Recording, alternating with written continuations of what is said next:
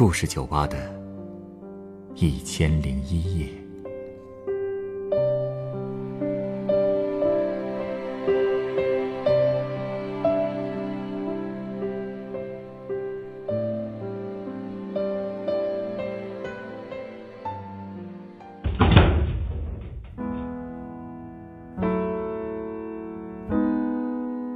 欢迎光临故事酒吧。今天来到这里的客人向我讲述了他在越南旅行时的一段经历。在那里，他遇到了一个男人，他和这个男人之间又发生了哪些故事呢？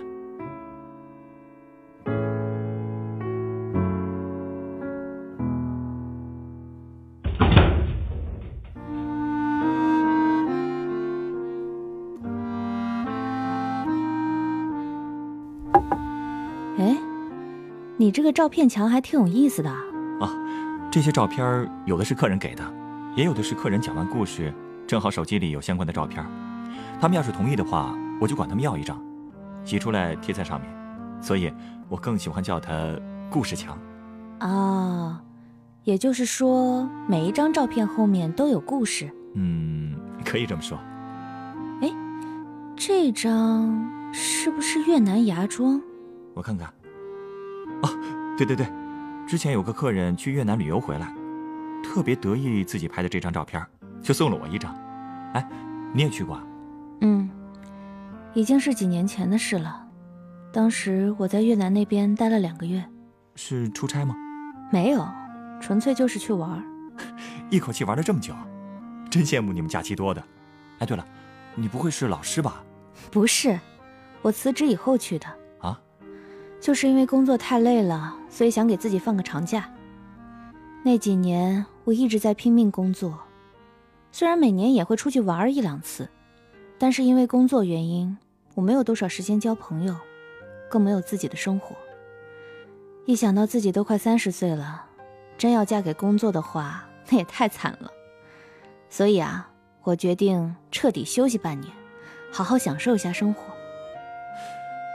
难道是因为看到了芽庄美景的宣传照，才决定去越南的？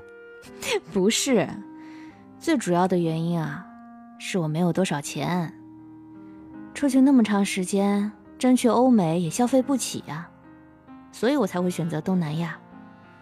而且也不是专门为了去越南，我当时最想去的是柬埔寨，因为我一直很喜欢吴哥这种有历史的地方。但是说真的，越南、柬埔寨、泰国这三个国家走下来，我还是更喜欢越南。怎么说呢？泰国吧，虽然好吃好玩的很多，但是游客太多了。柬埔寨呢，虽然很有历史感，但物价却比较高，吃住行也不是很方便。所以啊，相比较而言的话，我还是更喜欢越南。你要是去过越南，就会发现，当地人很会装饰自家的小院，一看就对生活很有热情。而且越南的每个城市都会给人不同的感觉。比如，我最喜欢的其实是大乐，那是越南南部的一座城市，因为海拔高，所以啊，算是热带国家中的避暑胜地了。到处都是法式建筑，蓝天白云，随手都能拍出大片的感觉。啊，对了，还有岘港，这是个海岛城市，沙滩很美，海也很蓝。不过，我停留最久的城市还是亚洲。因为那里，嗯，就跟别人说的那样吧，我是因为一个人爱上了一座城吧。因为一个人？对，我在那里认识了一个越南人，不过认识他的方式还是挺狼狈的。怎么狼狈了？我去越南的第一站是河内，坐了一夜的火车，早上六点到的。因为看错了公交车站。最后啊，是生生走了三公里才到了酒店。哈，可能是因为太累了，所以洗完澡以后，我就觉得身上一会儿冷一会儿热的，晚上竟然烧到了三十九度八。那你带药了吗？我是去药店买的药，他们的药件还挺大的，到了后半夜就没再烧了。但是第二天吧，我就开始咳嗽了，一直咳了半个多月，最后到芽庄的时候，咳得越来越厉害。朋友怕我是肺炎，催我还是去医院看看。可是语言不通怎么办呀？语言要是通了，我不就认识不了那个人了吗？他是你的翻译？对，医院看我是中国人，就打电话给我找了一个翻译。没多久他就来了，他让我叫他杨哥。虽然是越南人，但是他中文真的很不错。据说他一共会说四国语言呢。他让我别担心，翻译是免费的。然后啊，就开始帮我跟医生沟通。杨哥真的很有大哥哥的感觉，抽血的时候竟然还把我当小女生来哄，一直跟我说不痛的，一点都不痛。之后啊，还一直叮嘱我要多吃牛肉，多喝牛奶，至少说了五六遍呢。我突然就觉得，在异国他乡看病其实也没那么害怕。看完病之后，我加了他的微信。就打车回了酒店，没想到下车的时候，竟然是他给我开的车门。他一直跟着你？对，他怕司机给我绕路。那天下午，他还把病历送到了我的酒店，真是把我感动坏了。我就觉得，这个大叔真是个暖男。后来啊，他还一直很关心我的身体。第二天晚上，我和他微信聊天时，他说。自己每天四五点都会去海边游泳，我就跟他说：“那我明天四五点去海边看日出，看看能不能遇到他。”他一直都没回我，我就睡了。你第二天真的去了？没有，因为太懒了没起来，而且头一天我一直拉肚子，就没想动。但没想到早上六点多的时候，杨哥给我发信息说，因为怕我找不到他，所以早上就没游泳。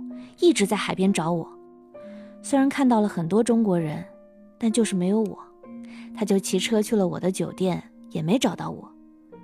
我一听啊，就觉得又感动又愧疚，因为我没告诉他，他送我回的那家酒店因为离海边太远了，所以我后来就换了一家酒店。但是他一点都没生气，一听说我肚子不舒服，还嘱咐我吃早饭前一定要告诉他，他给我送药来。可能就是从那个时候，我对他就有不一样的感觉了，喜欢上他了。嗯，不过你说他是个大叔，按说他应该已经结婚了吧？其实结不结婚，我当时真的没想那么多，但我当时就是想和他多见见。可按计划，那天我就要离开芽庄去大乐了。我就约他一起吃午饭，一聊才知道，他已经离婚了，儿子和前妻都在美国。他生活很规律，晚上八点前就睡觉，凌晨三点起床，四五点去游泳，没什么坏习惯，只喜欢喝牛奶。虽说他长得不帅，但我还是被他吸引了，因为我特别喜欢像他这种既自律。活得又很充实的人，所以我是真的想多留在芽庄一段时间了。可惜签证时间有限，我只好去了大乐。其实，就算我留下，他也没什么时间陪我。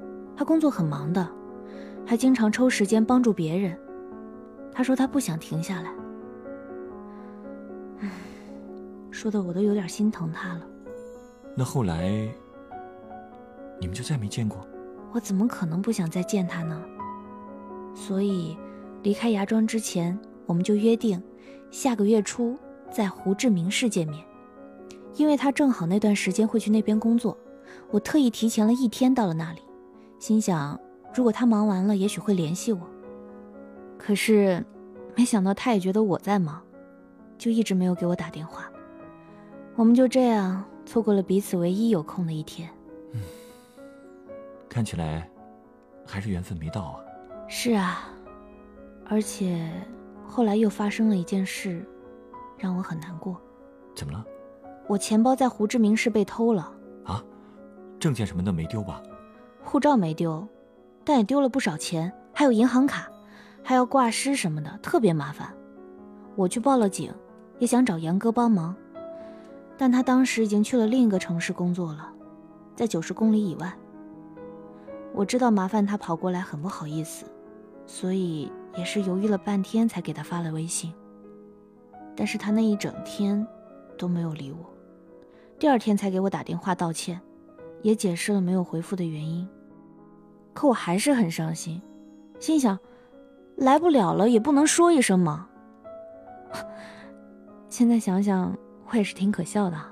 喜欢上一个人啊，就是这样，你会对他有更多的期待，而这种期待落空之后，会更加痛苦。所以说，爱情虽然让人感觉到幸福，但是往往痛苦也会紧随其后。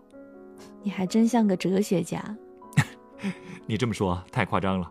其实你说的没错，但是当你真的喜欢上一个人之后，往往就会不管不顾了。离开胡志明市之后，我去了柬埔寨。有一天晚上和他聊天，他突然问我：“我可以梦到你吗？”我也不知道他为什么会这么问。他又说：“他已经老了，但很感谢老天让我们相遇。”还说如果下次再去越南，他一定会带我好好观光。其实我不想观光，我只想看看他。所以，我决定结束所有行程后还要回到越南，而且在金边的时候，我没忍住向他告白了。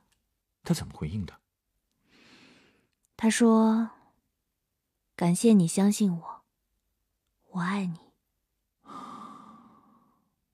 离开柬埔寨的时候，我给他寄了一张明信片。摘录了一段秦观的《鹊桥仙》：“两情若是久长时，又岂在朝朝暮暮。”唉，我和他的关系应该就是这样吧。不过以他的中文程度，可能看不明白。但我只是在做自己想做的事。我在泰国的时候和他约定了回到芽庄的时间，他一再说时间肯定能安排。可就在我出发的前两天，他又突然跟我说，因为有急事要去别的城市出差，所以又见不到我了。他说他知道我会不开心，所以一直不知道该怎么跟我说。我确实很不开心，我不明白为什么我的事总被他排在别的事的后面。这本身就已经能够说明，他可能没有你想象的那么喜欢你吧。我知道。但我确实太喜欢他了，所以也就原谅他了。从泰国到芽庄需要在胡志明市转机，在机场的时候，我突然觉得特别无助。其实很多事情我已经想明白了，我也知道，最坏的结果就是我们之间没有结果。毕竟，我从来也不是什么幸运儿。但是我还是告诉自己，不要忘记初衷，一定要珍惜剩下的时光。那后来在芽庄，你见到他了吗？我等了他两天，他终于回来了。我说要去机场接他，结果车坐反方向了，但我还是打车逼着司机超速去了机场，因为我当时满脑子都是对他的承诺，我不想食言，但最后还是晚了。好在飞机也晚点了，我总算是接到了他。他看起来很累，所以那天我一直都是乖乖的陪着他。在回去的路上，他跟我说，他妈妈在美国得了重病，想回越南，所以大夫让他赶紧去美国把她接回来。他说，他妈妈曾经做过一些伤害他的事，所以他改嫁到美国后。他们之间就很少联系了，但是第二天，他还是和他的兄弟们商量起了去美国的事。其实这件事情，他的兄弟也没法帮上什么忙，基本上还是都得靠他。这一点和我的经历特别像，所以我也特别能理解他的不容易。那天中午，我们去了外岛，风景也还不错。整个下午。我们基本上就是躺在沙滩椅上看海，这应该是我那次旅行中最幸福的时光了。虽然那一个下午他的电话就没断过，可是能一起出来走一走，对我来说已经是很奢侈了。那天晚上，传来消息说他妈妈在美国去世了，所以他必须马上去美国。但他还是坚持要在第二天把我送回国。他说把我一个人留在那里，他不放心。可是我不想走，因为本来计划就是待到月底的，而且我还有很多话想跟他说，所以我坚持要等他回来。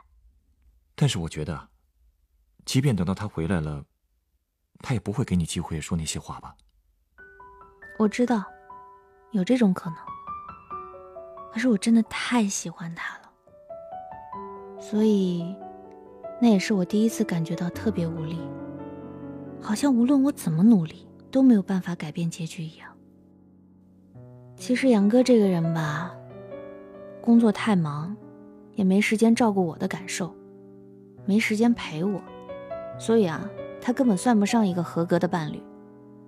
可是我就是喜欢他的善良，他总是把所有的事情都一个人扛着，可能。也是因为在他身上，我看到了自己的影子吧。这么多年，我身后也没有人支持，只能自己一个人努力的活着。其实，等他不是最痛苦的，最痛苦的是不知道自己要等到什么时候。所以那段时间，我开始学习越南语，研究各种留在芽庄生活的可能性。你真的打算？为了他留在越南，真的。其实杨哥曾经问过我，如果他去中国能做什么。当时我没敢跟他说。其实我想说的是，我希望他能在他喜欢的地方做自己喜欢的工作，我可以为他试着来越南生活。爱一个人就是这样吧，就是想为了他毫无保留的付出一切。在等他的那些日子，我又重新走了一遍我们去过的地方，还有他提到过的地方。我晚上喜欢一个人在沙滩上看月亮，感受这个城市的美。我总以为等杨哥从美国回来，我们就会有机会一起欣赏这些美景，再好好的谈一谈未来的事。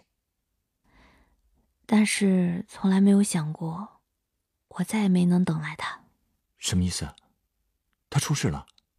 没有，我只是和他失联了，各种方法都联系不到他，最后还是通过他弟弟才知道，原来他早就回来了，但是又去了别的地方出差了。他明明知道你在等他，他却这么对你，态度已经说明一切了吧？明明离开之前一切都好好的。我是真的没有想到自己会遭到这样的冷暴力。其实，如果他不想继续，完全可以直接告诉我，我都可以接受的。我不明白为什么他要选择选择这种最伤人的方式。明明昨天还在跟你说着情话，可今天他人就已经远在天边了。到今天，我都很想亲口问问他，到底是为什么。在这之后，你就再也没有联系上过他。对，再也没有联系过。这段感情很短，而且是猜得到开始，却猜不到结局的那种。自始至终，我从没有想过放弃，但最后才发现，人家根本就没有把你放在心上。我这人啊，是不是挺傻的？如果一个热恋中的人没做过傻事，那我倒是怀疑，他是不是真的爱过了。哎，稍等啊，我要送你杯鸡尾酒。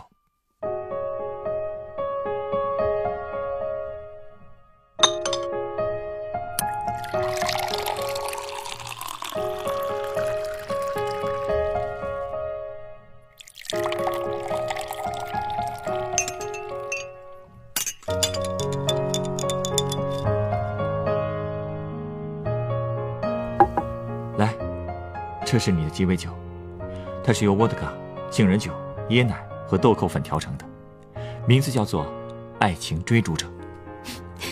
这个名字你不会是特地为我原创的吧？不是，这款鸡尾酒很早就有了，可能也是因为生活中，并不缺少和你一样的爱情追逐者吧。啊，所以说啊，我们都太傻了。年轻的时候，做一个爱情追逐者，确实是一件很幸福的事情。但实际上呢，长久稳固的感情基础，并不是一时的冲动和好感，更多的。还是需要用理性去衡量的。比如杨哥，虽然我并不了解他，但是通过你的描述，我能感觉到他肯定也思考过你们之间的现实差别。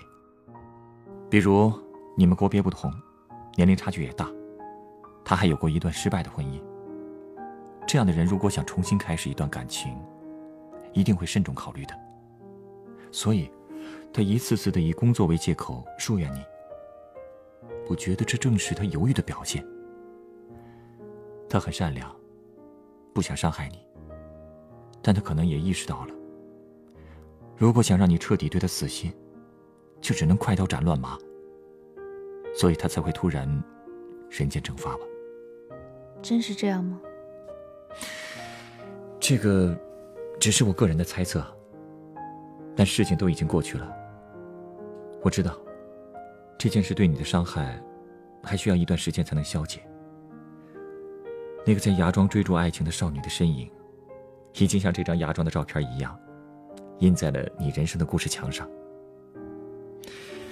这张照片很美，不过还没法将它命名为幸福。但是我相信，当你的感情观越来越成熟，迟早有一天，你会把一张最有幸福感的照片贴到那面墙上的。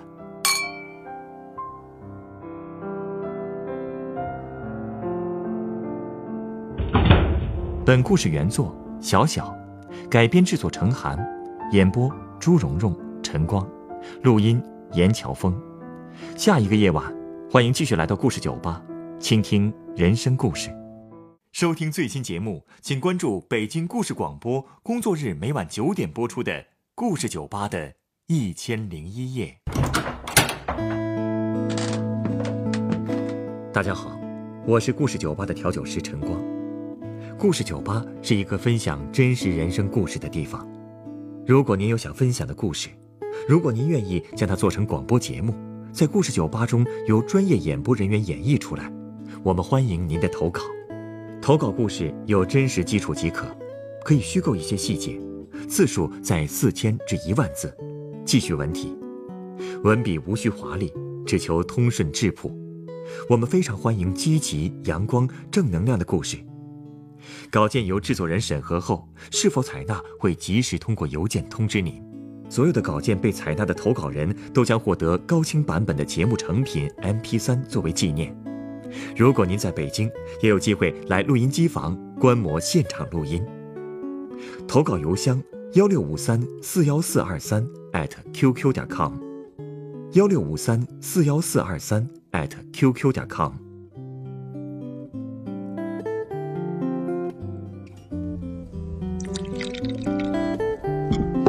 你有故事，我有酒，很期待在我们的故事酒吧里听到你的故事。